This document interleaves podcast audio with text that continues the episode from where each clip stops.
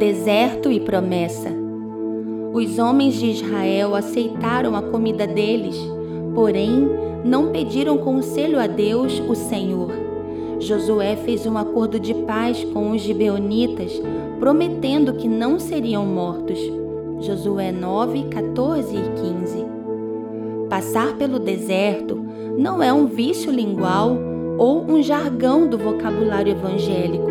É um ambiente profético onde as possibilidades de provisão humana desaparecem. Quando estamos passando por essa estação, só enxergamos uma geografia de escassez e impossibilidades. E exatamente por conta das características desse ambiente que os milagres começam a acontecer e o céu começa a se mover. Porém, a terra prometida está logo à frente e agora para tomar posse da promessa, o assédio das alianças movidas por engano começam a se aproximar. Relacionamentos que não carregam a presença de Deus começam a trazer propostas e pactos com a finalidade de nos envolver com o que é velho e embolorado, como as sandálias velhas, o pão velho, o odre velho. Foi assim com os gibeonitas e Josué. Enquanto o povo estava no deserto, não havia possibilidade de aliança, mas agora, na terra da promessa, seria a armadilha perfeita para a autodestruição do povo.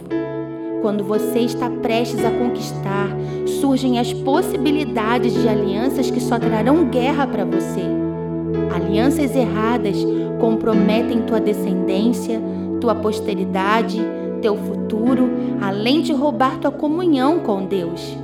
A cada 100 alianças com julgo desigual, por exemplo, 75% dos esposos, além de não se converterem, fazem com que suas esposas se esfriem do propósito de seguir a Cristo, desviando também os seus filhos.